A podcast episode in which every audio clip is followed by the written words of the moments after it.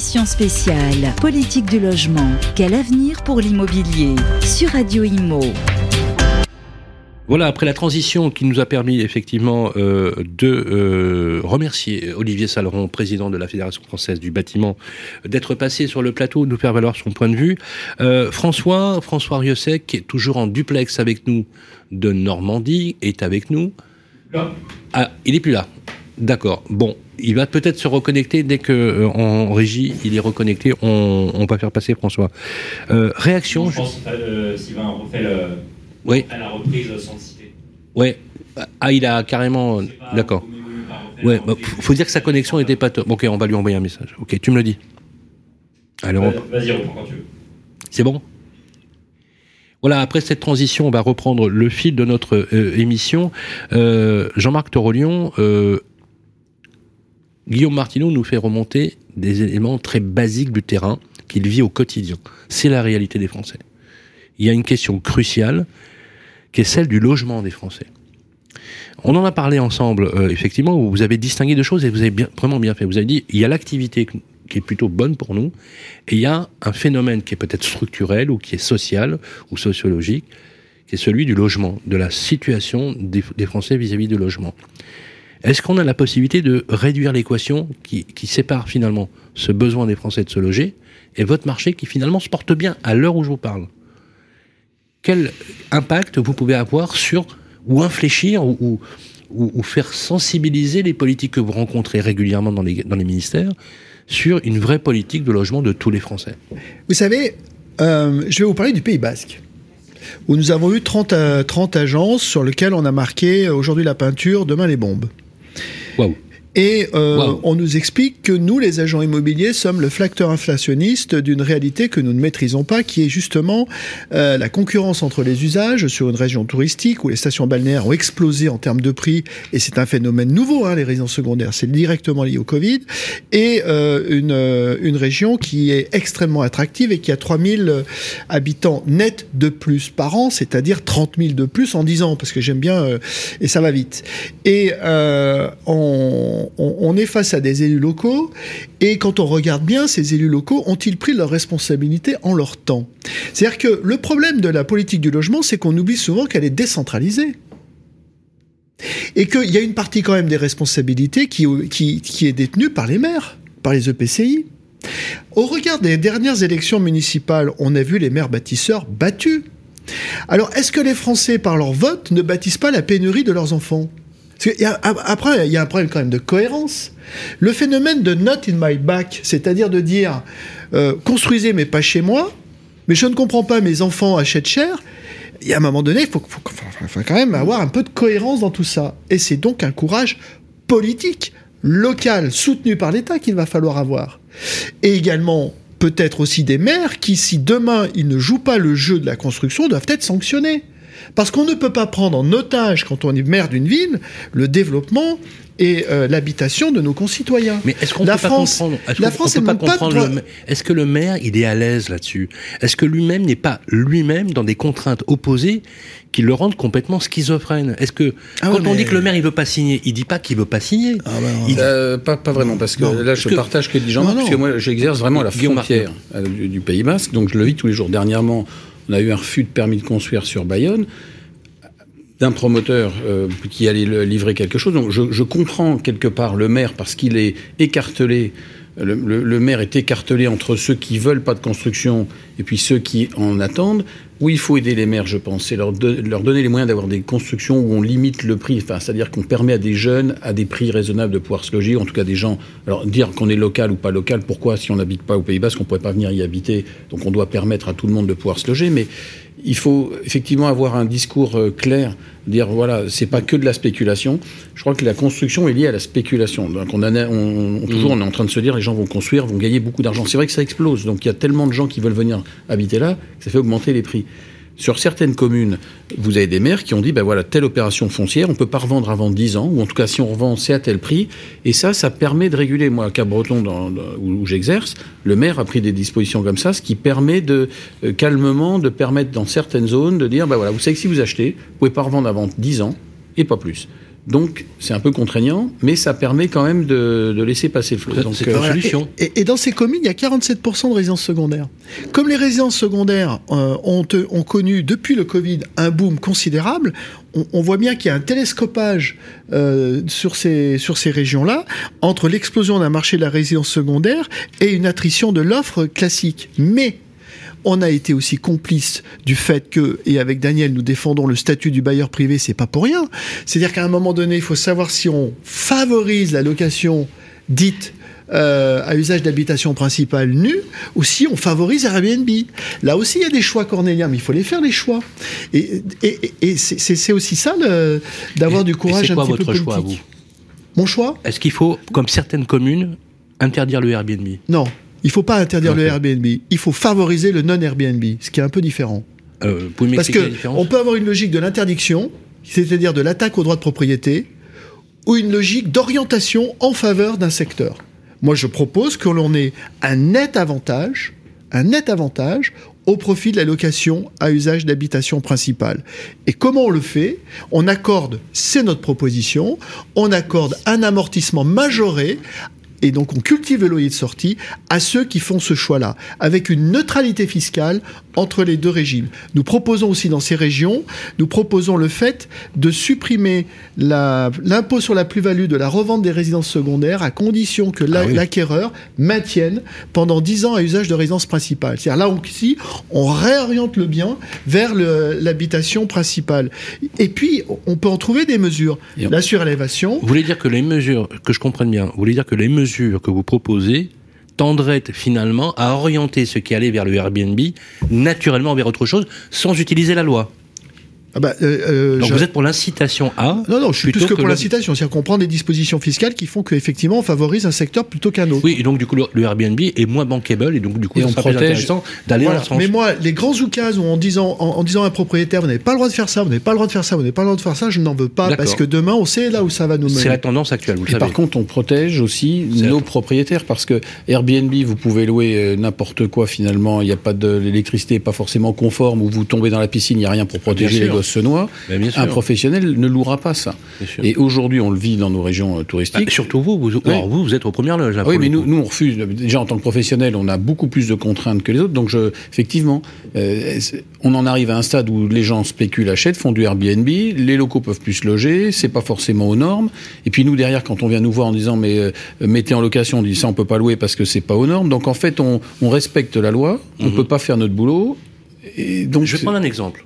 Cap-Breton, Mm. où vous êtes. Ça va devenir mieux que Perpignan et la gare de Perpignan, Cap-Breton. Alors, Cap-Breton, là-bas. Cap-Breton, le pourcentage résidence secondaire ou le pourcentage entre guillemets Airbnb, c'est combien? Non, résidence secondaire, on doit être à 50%. C'est à peu près moitié-moitié.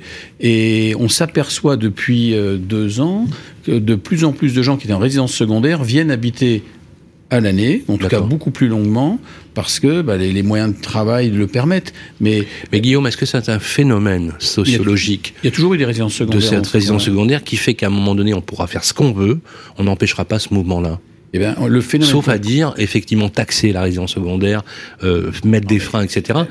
on a l'impression qu'on n'en sort pas. Vous vous rendez compte, 50%, c'est énorme. attention, Moi, je me mets à la place des locaux. Oui, mais c'est vraiment, ça a toujours été comme ça. C'est une station balnéaire, et puis il y a toujours des résidences secondaires. C'est une industrie touristique. Et voilà, et ça fait vivre les gens. Parce que les gens résidences secondaires euh, payent aussi des impôts, mais n'utilisent pas forcément le collège, toutes les infrastructures, donc c'est bon aussi pour les communes. Mais on ah en, bah arrive, on en arrive au stade où aujourd'hui, même acheter une résidence secondaire, c'est plus possible. Les prix, j'ai eu des clients dernièrement qui arrivaient du Sud-Est, qui avaient euh, plus de 2 millions et demi de budget et qui ne pouvaient pas, qui trouvaient rien parce qu'il n'y avait pas, les, les prix sont stratosphériques. Donc le, le, secondaire, enfin, laissons vivre les gens tranquillement, mais libérons un peu de foncier. Il faut permettre harmonieusement de construire et de loger. Là où vous avez raison, et je souscris complètement, et d'ailleurs toutes les tendances euh, sont d'accord euh, sont, sont, d'accord avec vous, c'est que cette contrainte zéro artificialisation a été prise comme une zéro artificialisation. Oui, oui. alors qu'en réalité, il y a des friches foncières, des potentialités. J'ai vu des exemples. Euh, alors c'est vrai que c'est un peu, c'est un peu, en, on va dire, archétypique. C'est la transformation de zones commerciales, vous savez, de parking ou de de grands supermarchés ou hypermarchés qui étaient obsolètes, qui marchaient plus, qui ont, qui ont été en disponibilité foncière. Daniel Dubrac, c'est vrai qu'on parle tout le temps de l'amortissement. Et c'est quoi l'amortissement oui, L'amortissement, c'est justement pour euh, sauver, sauver, sauver le propriétaire euh, privé pour qu'il puisse tout au long de l'exploitation de son bien amortir déduire. Comme le font les sociétés. Comme le font les sociétés, comme vous amortissez un camion sur 7 ans dans un bilan comptable. Et donc, du coup, ça fait moins d'impôts euh, revenus fonciers, mais ça dégage de l'autofinancement pour pouvoir faire les travaux de rénovation énergétique. Ça tombe bien, puisque quand même, on est dans du parc existant qui a besoin d'être rénové. C'est hyper puis, intéressant. Comme c'est proportionnel au montant du loyer, plus vous faites un loyer bas, plus vous pouvez amortir tout au long de l'exploitation de ce bien. Et donc, du coup, le, le locataire qui a un loyer moins important va pouvoir dégager de l'argent tout simplement pour consommer. Par rapport à ce qui a été dit là, c'est vrai que euh, le permis de construire, c'est au niveau des maires. Hein. Ça a eh été gardé au bah niveau des bah maires. Donc ça, c'est le premier constat. Deuxième constat, il y a, y a quand la même prérogative qui leur reste. Hein. Il y, a quand même le PLUI, il y a le commerce aussi en centre-ville. il y a quand même d'autres choses. Euh, le PLUI, le PLU donc euh, a des possibilités de permis de construire mais pour des raisons des fois politiques ou de le maire le voilà. les programmes sont réduits. Donc ça, c'est quelque chose quand même d'embêtant. La réversibilité des, des, des, bâtiments, ça coûte cher. Les, on y va, on n'y va pas. Les maires ont la possibilité d'exonérer de taxes foncières pendant une durée donnée si les travaux de rénovation se font, c'est pas utilisé. Euh, donc tout ça sur le Airbnb et le, la location touristique, c'est compliqué parce que on est dans l'économie collaborative, on est dans le, le, changement de, on est propriétaire, on est plutôt dans l'usage. Et donc attention, il y a quand même des, des, des personnes en France qui sont obligées de le faire ou qui ont la possibilité de le faire, mais, mais c'est pour ça qu'il faut encourager la location euh, principale. Euh, c'est pour ça qu'il faut encourager. On ne peut pas opposer l'un à l'autre. Il faut effectivement un bon équilibre entre les choses. Et puis sur arrêtons les, les, les, lois d'urgence. on va geler les loyers, on va bloquer les loyers. Enfin, ça commence à bien faire. On n'est pas dans des réformes structurelles. Quand le patron de la CLCV est allé voir Bruno Le Maire, qui, ou, qui a déclaré, je cite, hein, qu'il était favorable à l'examen d'un gel de l'IRL pour l'année qui vient. Est-ce qu'ils le Alors, c'était plutôt le gel des loyers. Nous, on était bon dans la mesure où il faut participer à la lutte contre l'inflation qui va durer jusqu'à mi-2023, voire fin 2023. On a dit bon, pourquoi pas geler provisoirement l'indice IRL, mais pas les loyers. mais par contre, il faut quand même voir qu'il y a aussi un changement. Euh, comme c'est pas rentable, sauf si évidemment l'amortissement pour le propriétaire euh, particulier euh, se fait, comme c'est pas rentable, pourcentage de louer bah, du coup, et qu'on est plutôt dans des façons de, de, plus-value. C'est-à-dire que le bien à un endroit donné, il prend de la valeur. Parce qu'il y a des équipements, parce qu'il y a du transport, parce qu'il y a des commerces, parce qu'il y a la, station balnéaire. Et donc, on est plutôt dans des réformes à faire sur la fiscalité. Alors moi, j'ai pas forcément la solution. Et peut-être aussi sur la transmission du patrimoine, sur euh, euh, des donations intergénérationnelles. Voilà. Enfin, enfin il faut tout revoir. On en a marre des, solutions d'urgence et qui sont conjoncturelles parce que ça fait pas avancer la crise du logement que le, le, logement est vu comme quelque chose de spéculatif. On en veut aux propriétaires d'avoir économisé en Est-ce que vous partagez cette idée vraiment qu'il y a une espèce de stigmatisation du détenteur de la propriété dans ce pays? Moi, je, depuis, quelques, depuis le nombre d'années où j'exerce, j'ai jamais vu effectivement de réforme sur le long terme. Un coup, on passe à 22 ans, 32 sur la plus-value, on change, ça remonte. chaque ministre arrive, fait sa propre politique. Donc, les, gens qui achètent euh, espèrent pouvoir transmettre à leurs enfants, espèrent pouvoir vivre une retraite harmonieuse parce que leur pouvoir d'achat a baissé, donc le fruit des loyers, c'est de pouvoir en profiter loger correctement des locataires parce qu'il ne s'agit pas d'être marchand de sommeil, mais de voir mmh. le propriétaire en France, non pas, je le dis enfin souvent, mais on n'est plus autant de Balzac, c'est euh, le propriétaire. non, mais, acteur, économique. C'est un acteur économique. C'est un, agent économique, si je prends les termes euh, effectivement euh, d'Henri Deligne, qui était à la tête de Puriance, directeur général de Puriance. Mais je, je, vais aller plus loin. Je vais aller plus loin. Est-ce que Nicolas Sarkozy, en son temps, disait une chose j'aimerais que les, que les Français deviennent propriétaires, accèdent à la propriété.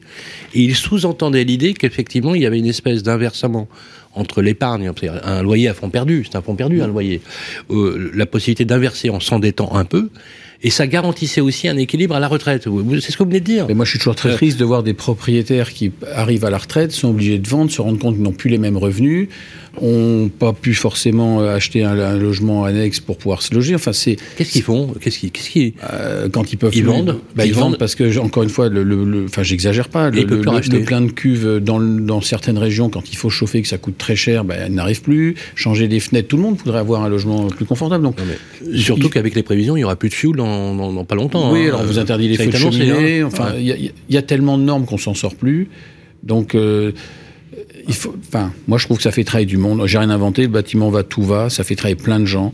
Les, gens, euh, les nos propriétaires en tout cas aspirent. Il y a évidemment des gens qui spéculent parfois et on va pas interdire de, faire des bénéfices là-dessus, mais mm. la majorité de nos clients sont des gens qui veulent pouvoir habiter paisiblement, élever leur famille, profiter de leur retraite, avoir un petit capital.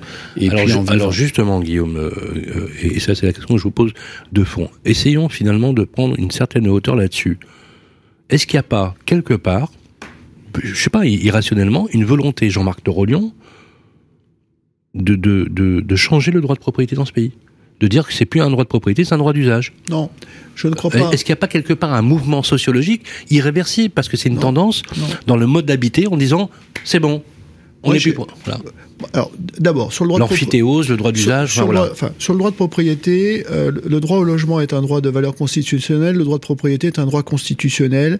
La Fédération nationale de l'immobilier tient à cette hiérarchie parce que dans l'ambiance politique actuelle, mettre sur un même pied d'égalité droit au logement et droit de propriété, c'est préparer l'expropriation de demain, la légalisation du squat. Donc moi, je suis très clair et je suis et je remercie le gouvernement euh, passé d'avoir clairement réaffirmé cela et c'est quand même le minimum que l'on doit aux concitoyens qui sont propriétaires. Je rappelle que 57% sont propriétaires. Là où je vous rejoins, c'est que ça n'a pas bougé depuis 10 ans, le taux. Le droit d'usage, j'y ai beaucoup cru. Mais force est de constater que ce n'est pas l'aspiration profonde de nos concitoyens. On a fait un sondage sur les jeunes, moins de 30 ans, 70% veulent devenir propriétaires. Ah Ce qu'ils mettent en tête, en, tête dans, leur, euh, euh, dans leurs critères pour rejoindre exactement ce que disait Guillaume, c'est qu'ils veulent euh, de la sécurité et de la paisibilité la ville est vécue comme étant agressive. On aurait pu croire que nos jeunes veulent aller en ville. C'est pas le cas. En revanche, moi j'ai cru au droit d'usage. Pourquoi? Parce que je me suis dit finalement, est-ce que locataire c'est mettre de l'argent par les fenêtres ou c'est payer un coût d'usage? Aujourd'hui, quand vous êtes locataire, vous n'avez plus de taxes d'habitation, vous n'avez pas de taxes foncières, vous n'avez pas d'enjeu de rénovation énergétique, votre loyer il est plus ou moins bloqué, vos, charges sont plus ou moins encadrées. Vous avez bénéficié du bouclier tarifaire, vous partez avec un préavis d'un mois.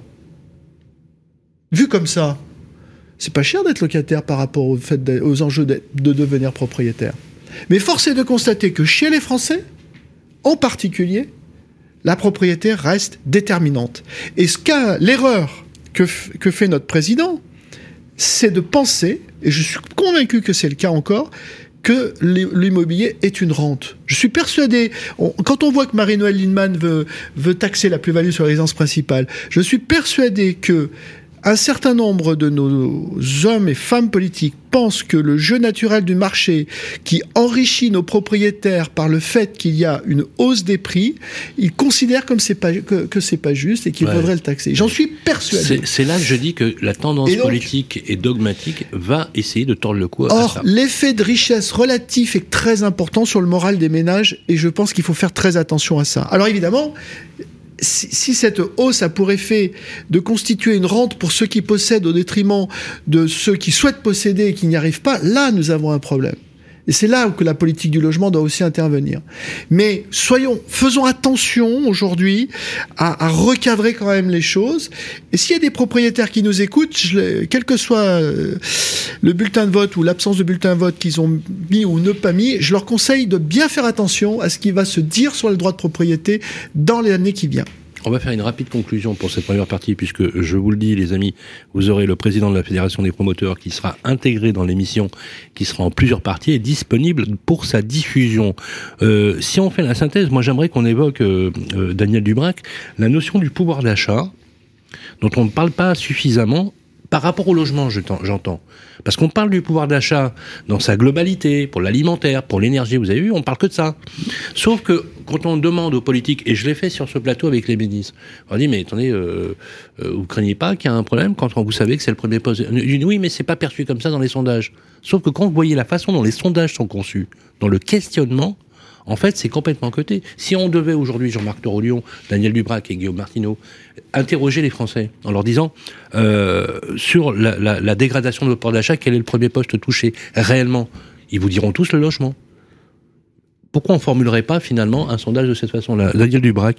Euh, Oui, euh, le pourcentage mis dans, le, ce, que, consomme, par rapport au budget de la ménagère, plus de 23%, c'est lié au logement. Eh Donc euh, on peut pas le, le nier, c'est pas possible. Mais comment on peut imaginer que des politiques ne l'intègrent pas ça? Parce qu'on a l'impression qu'ils l'intègrent pas. Ben, ils l'intègrent peut-être parce que vous voyez quand il y a l'inflation, on nous dit attention, il faut lutter contre ça.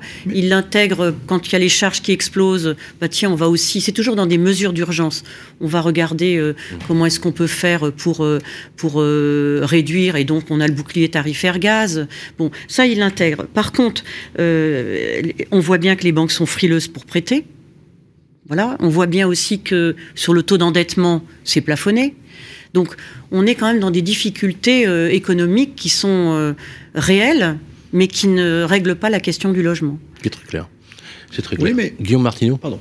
Moi, je, je pense qu'ils voient les propriétaires comme des gens, entre guillemets, riches. C'est-à-dire que vous êtes propriétaire, donc vous avez les moyens, c'est que vous pouvez assumer tout ce qui est lié au logement. Vous pensez que les politiques, ils ont cette vision? Ah, Je pense en tout... Enfin, un complément de revenu quand même, un complément de revenu quand on est propriétaire bailleur.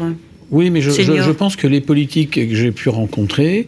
Euh, osent pas dire qu'il y a des petits propriétaires, je dis pas ça de manière péjorative, mais il y a des, des petites gens, des gens qui n'ont pas beaucoup de moyens, mais qui ont euh, euh, ce, petit studio, ce petit appartement. C'est l'écrasante majorité. Hein. Oui, oui. Et moi, j'en étais à 34% de, du part de pouvoir d'achat sur, sur le, logement. Donc, euh, je crois qu'il y a une forme d'hypocrisie parce que ça fait pas bien de soutenir des propriétaires, ou alors on veut monter les uns contre les autres. Et je, rejoins Jean-Marc, il faut, quelles que soient les tendances politiques, on n'est pas là pour monter les uns contre les autres, on est là au contraire pour rassembler les Français, pouvoir se loger pas trop loin de son travail, avoir un bout de jardin ou un balcon, pouvoir respirer, amener ses enfants à l'école ou autre. Donc les gens aspirent à ça. Et quand je vois que j'avais noté 42%, on a fait un sondage chez Orpi, 42% des moins de 35 ans considèrent vraiment le logement comme inaccessible. Enfin, c'est triste quand même. C'est-à-dire que. Vous vous rendez compte? 42% des jeunes se disent finalement, j'arriverai pas à être propriétaire. Vous vous rendez compte, c'est fou. Bah, c'est triste, moi je trouve. Ah donc il faut leur donner des perspectives et puis avoir une politique à long terme et, pas une, une girouette en permanence. Alors non seulement inaccessible, et en plus, il y a une autre statistique qui est celle qu'on accède de plus en plus tard à la propriété pour ceux qui le peuvent. Bah, sur la transmission du patrimoine, c'est vrai aussi. Hein. Absolument, ah c'est absolument. Alors, on va devoir conclure. Je vais vous laisser le verbatim de la conclusion et j'aimerais vous proposer un, un, jeu, si tant soit peu, euh, ce soit, c'est que vous terminiez votre conclusion chacun par un adjectif au choix qui, voilà, qui symboliserait votre pensée. Je vous laisse y, réfléchir. Euh, pour commencer par cette conclusion, avec vous, Jean-Marc Torolion. Ah, c'est moi qui dois donner, euh, qui doit donner euh, l'objectif. Euh, J'ai remarqué que vous le donnez souvent l'objectif euh, dans le monde de l'immobilier. Bon. Non, ma, ma, ma conclusion, euh, ma conclusion, c'est que nous devons travailler tous ensemble à faire en sorte que l'ensemble des courants politiques se retrouvent sur cette valeur forte des Français, en n'oubliant pas qu'il y a quatre caractéristiques dans le politique du logement. Le logement social, certes, mais on a un parc privé locatif euh, très important pour la mobilité des Français qui est aujourd'hui en danger. On a une accession à préserver et il y a l'aide personnelle au logement. Et euh, si finalement je dois donner un objectif ou j'allais dire une une, euh, un adjectif, je finirai par concertation. Ça me plaît beaucoup. Merci Jean-Marc Torolion. Guillaume Martineau. Moi, j'aimerais qu'on sorte du dogmatisme, et qu'on rassemble, effectivement, c'est peut-être un peu optimiste ou naïf, qu'on rassemble les différentes tendances politiques, et que, comme on parle de tous les Français, et qui nous donnent vraiment leur vision et, et, leurs solutions. Donc, sortir du dogmatisme et avoir une vision à long terme pour euh, apporter de la sérénité dans ce pays, je pense qu'il y en a bien besoin. Et quel adjectif vous qualifiez je, je, cherche depuis, euh, vous voyez, je, je trouve pas là sur le coup, je suis sec parce que je j'ai pas d'adjectif qui me viennent spontanément en tête. Un mot on, positif. On voit, d'avenir pour l'immobilier, ben moi j'aimerais qu'effectivement qu'on parle d'avenir. Et je vois votre euh, politique de logement quel avenir pour l'immobilier, ben, qu'on parle d'avenir et qu'on donne des perspectives à ceux qui nous écoutent en disant que c'est pas. C'est plutôt un bon objectif quand même à venir. Euh, ça laisse de l'espoir. Ça toujours être optimiste. Ça laisse de l'espoir. Merci Guillaume Martineau, Daniel Dubrac. Il y a des urgences. Hein. Il y a la loi climat, évidemment, enfin l'agenda climat. Il y a la loi pouvoir d'achat. Il y a la loi de finances. Donc écouter les professionnels. On est là aussi pour pas être sans arrêt dans le combat, mais plutôt dans la recherche après la concertation d'un consensus, il va falloir que les politiques fassent des compromis. Nous, on est aussi capable d'écouter et, peut-être d'adapter le calendrier.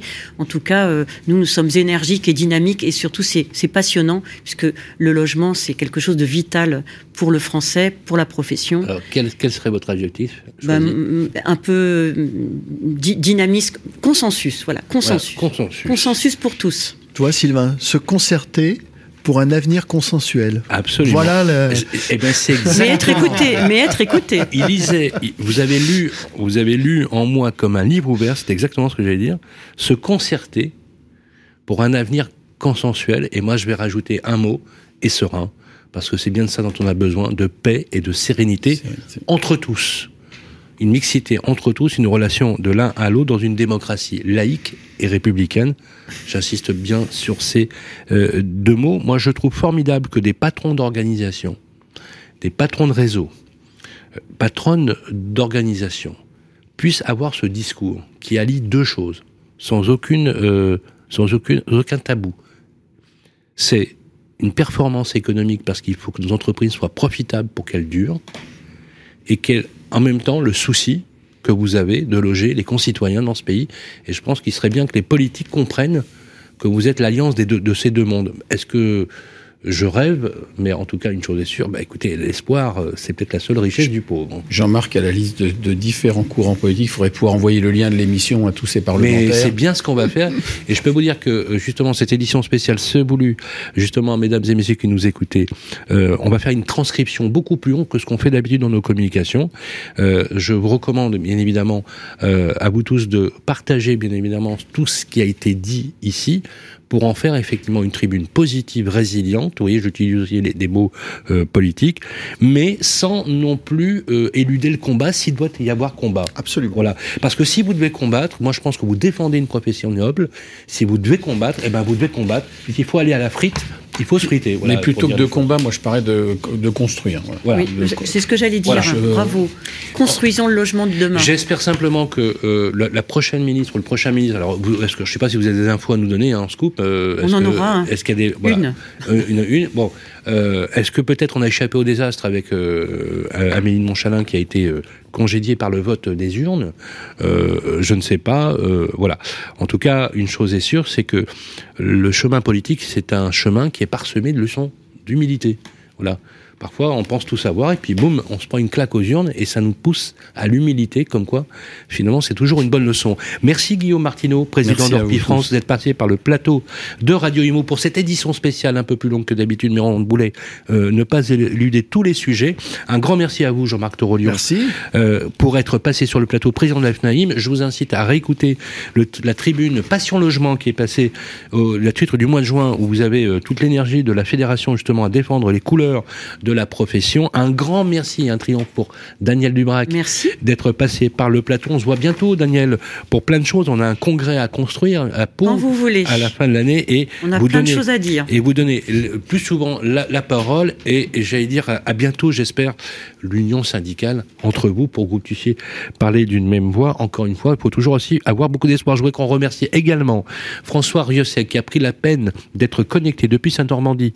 Il était sur un chantier. François sais que le président de l'Union nationale des aménageurs, il a euh, fait une précision, parce que j'ai fait une petite erreur tout à l'heure, j'ai dit que c'était les aménageurs privés, mais il n'y a pas que, il y a aussi les EPL qui en font partie, donc les aménageurs publics. Je voudrais qu'on remercie également Olivier Saleron qui a pris la peine de passer sur le plateau, il avait un, vraiment un agenda très contraint, président de la Fédération française du bâtiment. Nous allons maintenant laisser la parole à Pascal Boulanger, le président de la Fédération des promoteurs immobiliers, suivi effectivement de l'édito d'Henri Buzicazo pour justement éclairer euh, votre lanterne avec toutes les clés de lisibilité, mais aussi la vision que chacun a de sa propre industrie. On se retrouve tout de suite après émission spéciale Politique du logement. Quel avenir pour l'immobilier sur Radio Imo.